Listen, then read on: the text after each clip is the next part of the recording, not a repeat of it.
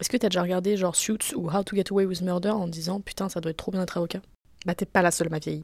Et même si t'as certains persévérants qui arrivent à aller au bout des 5 années d'études de droit, la réalité du métier d'avocat, elle est vraiment différente. Et c'est ce dont Belinda nous a parlé enroulé dans un plaid sur notre canapé. Tu nous as dit que hum, tu, pouvais refuser des dossiers, du coup, évidemment.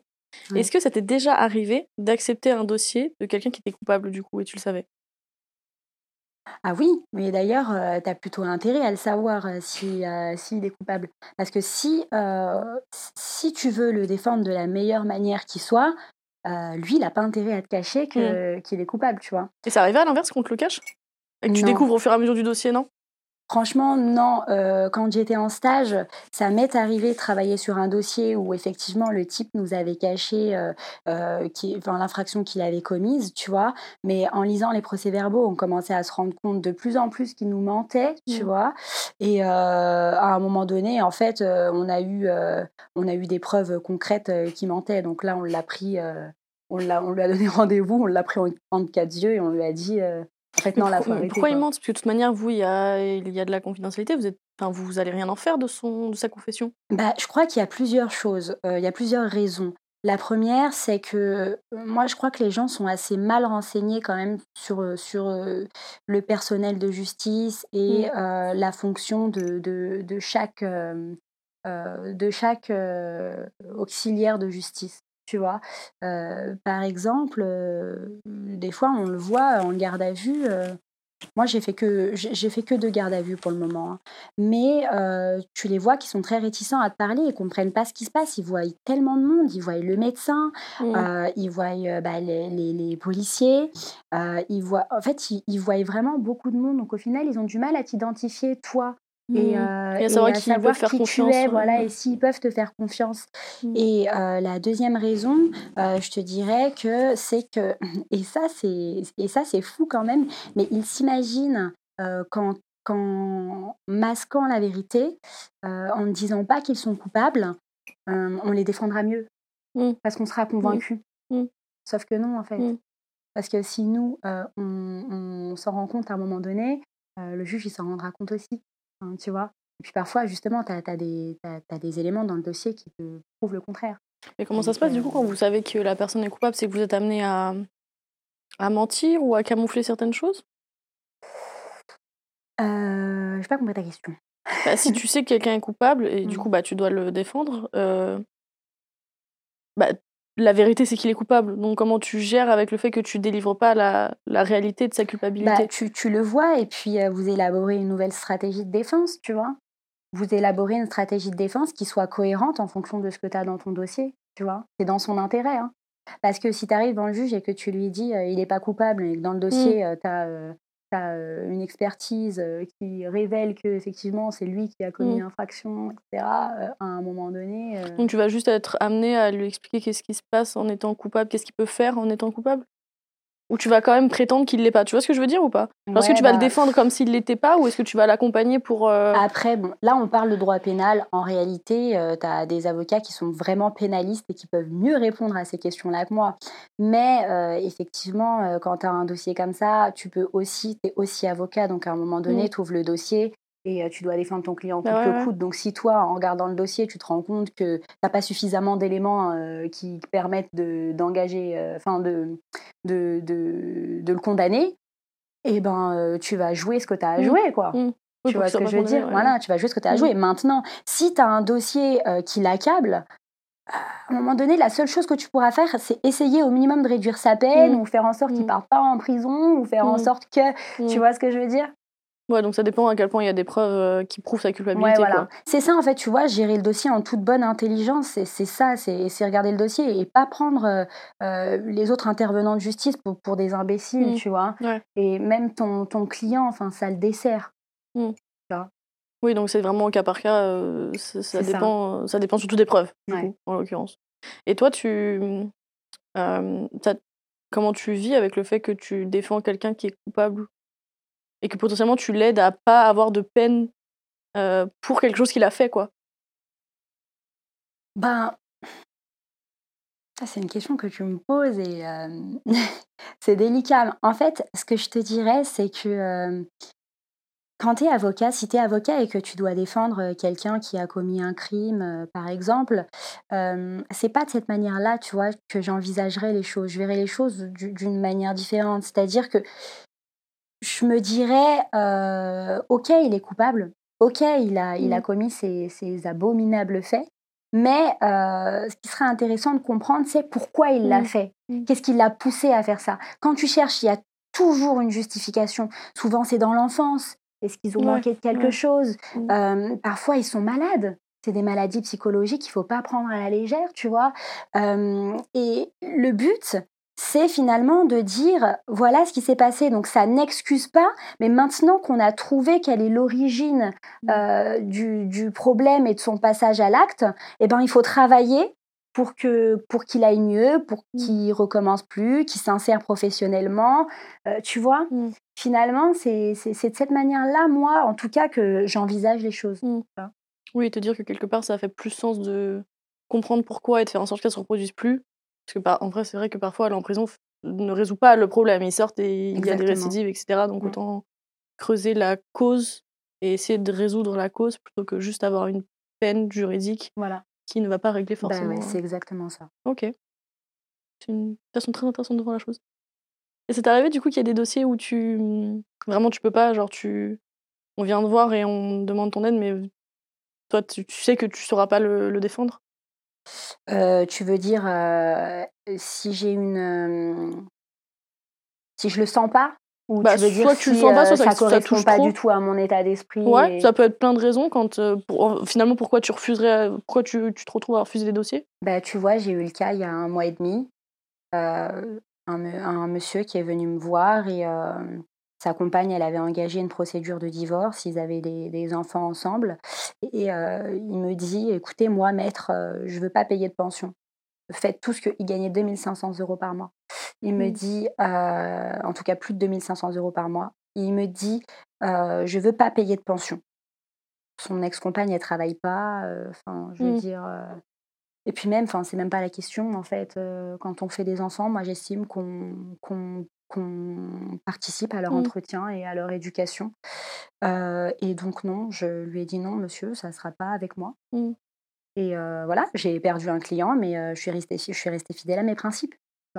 Ça, ça doit être difficile, en plus surtout quand tu es en début de carrière où tu essaies de te faire une clientèle et tout, de dire ok bah là Là, tu as visé juste. Ouais. C'est vrai que c'est très, très difficile. Et pour le coup, ça a été un petit peu difficile parce que, bien entendu, euh, tu vois, quand on commence, euh, on a envie de gagner de l'argent, quoi. Bah euh, mais non. Moi, en tout cas, j'ai toujours été comme ça et j'ai toujours réussi comme ça et je ne pouvais pas accepter ça. Je, mmh. ça. va vraiment contre mes principes. Je ne peux pas, je peux pas tolérer ce genre de, ce genre de choses. Je pense que c'est justement là que des avocats se retrouvent à, hum, à défendre des dossiers qui sont avec des, des, fautes très lourdes et qu'on pourrait juger indéfendables parce que justement, au bout d'un moment, ils commencent à faire un, des concessions sur leur éthique et que quelque part, bah, après, tu t'arrêtes un peu jamais parce que tu te dis, bah, si ça c'est ok, bah, pourquoi ça, ça ne le serait pas? Bah, je t'avouerais que cette question-là, je ne serais pas en mesure de t'y répondre parce que moi, la majorité des confrères euh, que je fréquente et que je connais, euh, c'est des confrères qui ont, le, qui ont la, la, même, euh, la même conception des choses que moi mmh. sur ce point-là, tu vois? En général, quand tu es avocat, tu es engagé, donc tu as des points de vue qui mmh. sont quand même assez tranchés, tu vois? Mmh. si ça te va pas, si tu veux le client, en général, tu... Tu penses que c'est pareil pour les, les avocats de droit des affaires, droit des sociétés, où ils vont parfois être amenés à défendre des sociétés? Euh, versus des gens qui ont été lésés par la société?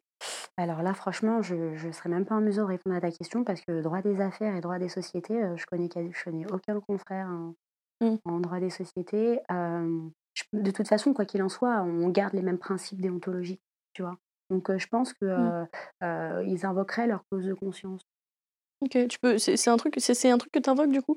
Quand il y a ah un dossier où c'est border. Euh. Parce que tu sais, genre, euh, on en parlera un peu après, mais euh, il y a beaucoup la représentation des, des avocats, bah, même des affaires dans les, dans les séries. je sais pas si tu, dois connaître la série Suits. Ah ouais. Tu vois, c'est un peu la rêve qu'on a de se dire, et, bah, tu défends des, des grosses sociétés parce qu'elles payent bien, alors que ça dessert les intérêts des gens et des après, business is business. Hein. Alors, si tu, si tu, vois les choses de, de euh, sous cet angle-là, effectivement, oui, je te dirais, il y en a plein qui le font. Mm. Parce qu'à un moment donné, il faut faire vivre son cabinet aussi, tu vois. Mais par contre, face à des situations vraiment où euh, là, ça, entre vraiment en contrariété mm. avec tes valeurs et tes principes, mm. en tout cas, moi, la majorité des confrères que je connais refusent les dossiers. Ok.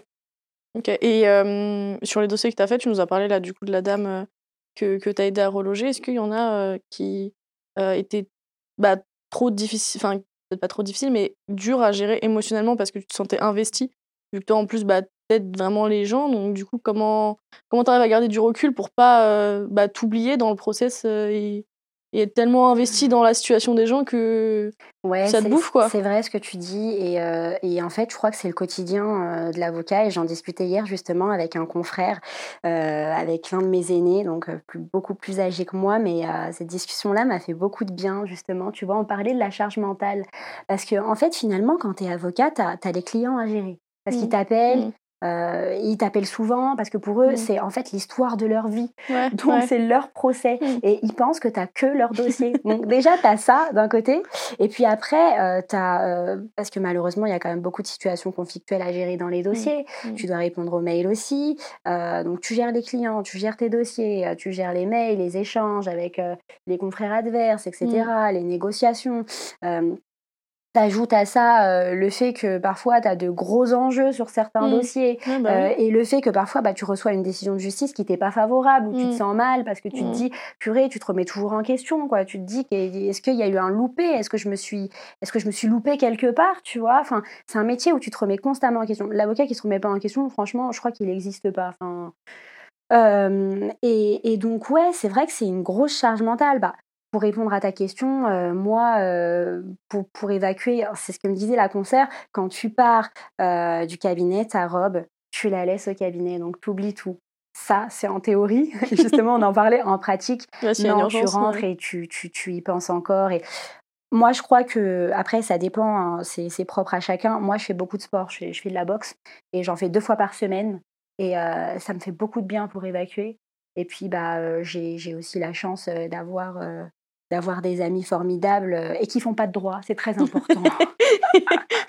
non, mais c'est vrai, hein, franchement, euh, ils font pas de droit euh, et ça fait du bien parce que, tu sais, tu te lâches, mmh. quoi. Mmh. mais ouais, et on échange beaucoup et quand il y a un coup de mou ou quand ça va pas ou quand on se remet en question, moi, tu vois, ma dernière remise en question, elle remonte à, il y a moins d'un mois. Et ben voilà, on s'est vu, on a pris un verre avec des copines et puis tout de suite ça allait mieux. Mmh. Tu vois Pour moi, il faut être bien entouré et pas nécessairement de, de, gens du droit, tu vois. Euh, mais quoique, les confrères aussi, ça compte beaucoup.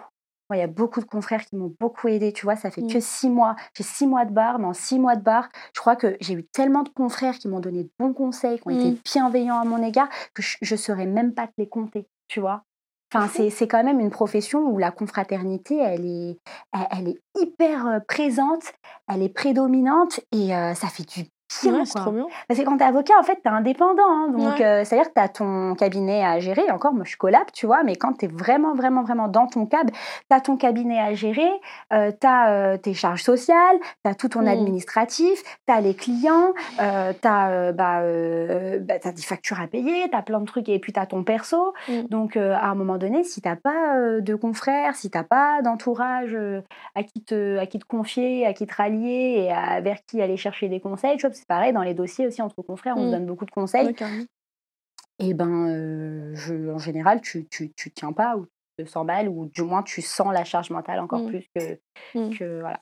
Donc en fait, c'est juste d'avoir un peu aussi un équilibre en vrai pour faire autre chose, voir d'autres gens, histoire de se toxigéner le cerveau et pas tout le temps être en boucle sur tes dossiers. C'est hyper important. C'est hyper important. Tu vois, moi, si je faisais pas de boxe, si j'avais pas mes amis, mais je crois que parce que du coup, ton cerveau, il va jamais s'arrêter d'être concentré sur le dossier euh, que tu as en cours et voilà quoi. Ça.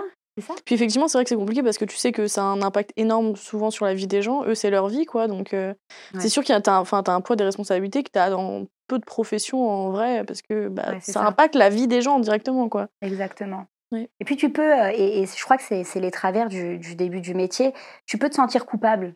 Tu vois. Moi, ça avait arrivé mmh. dans un dossier, je me suis sentie coupable alors que pourtant, j'avais pas, c'est pas de pas faute en fait, parce que après, à un moment donné, le magistrat, il a deux dossiers et les pièces et les dossiers sont, sont, agrémentés de pièces, tu vois, et il y en a un qui qui prend le, dessus sur l'autre, voilà. Mais c'est vrai qu'au départ, tu as l'impression que c'est de ta faute quand, tu, mmh. quand tu perds un dossier. Ouais, c'est vrai, faut, faut, faut dissocier le fait que bah, tu tu défends une situation, mais bon, après, la situation, tu l'as pas créée. Donc, ouais, euh, c'est ça, exactement. c'est pas de ton fait après. toujours en ayant à l'esprit que tu as l'aléa judiciaire et que c'est pas toi qui prends la décision au final. Quoi. Toi, tu donnes ton max. C'est ce que me disait un, confrère il y a quelques mois. Tu donnes ton max. Est-ce que tu penses que là, tu as, donné tout ce que tu avais à, à donner? Je lui ai répondu oui. Il m'a dit, bah alors, tu n'as pas, de, pas de regrets à avoir. Oui, et quand bien même euh, tu aurais mmh. des regrets, c'est propre à toute profession, tu apprends. Et puis, c'est ça. Il y a des situations où tu pouvais pas savoir avant, bah voilà ouais. quoi. Ouais, c'est ça. Mmh. Mmh, mais c'est vrai que c'est difficile euh, quand ça a un impact sur, sur la vie des autres de se dire, bon, bah voilà, j'apprends, bah ouais, forcément, comme tout le monde. Mais... Ouais, ouais, ouais, c'est vrai. Ça a l'air dur. Franchement, c'est pas simple. Hein. C'est pas simple, mais c'est passionnant.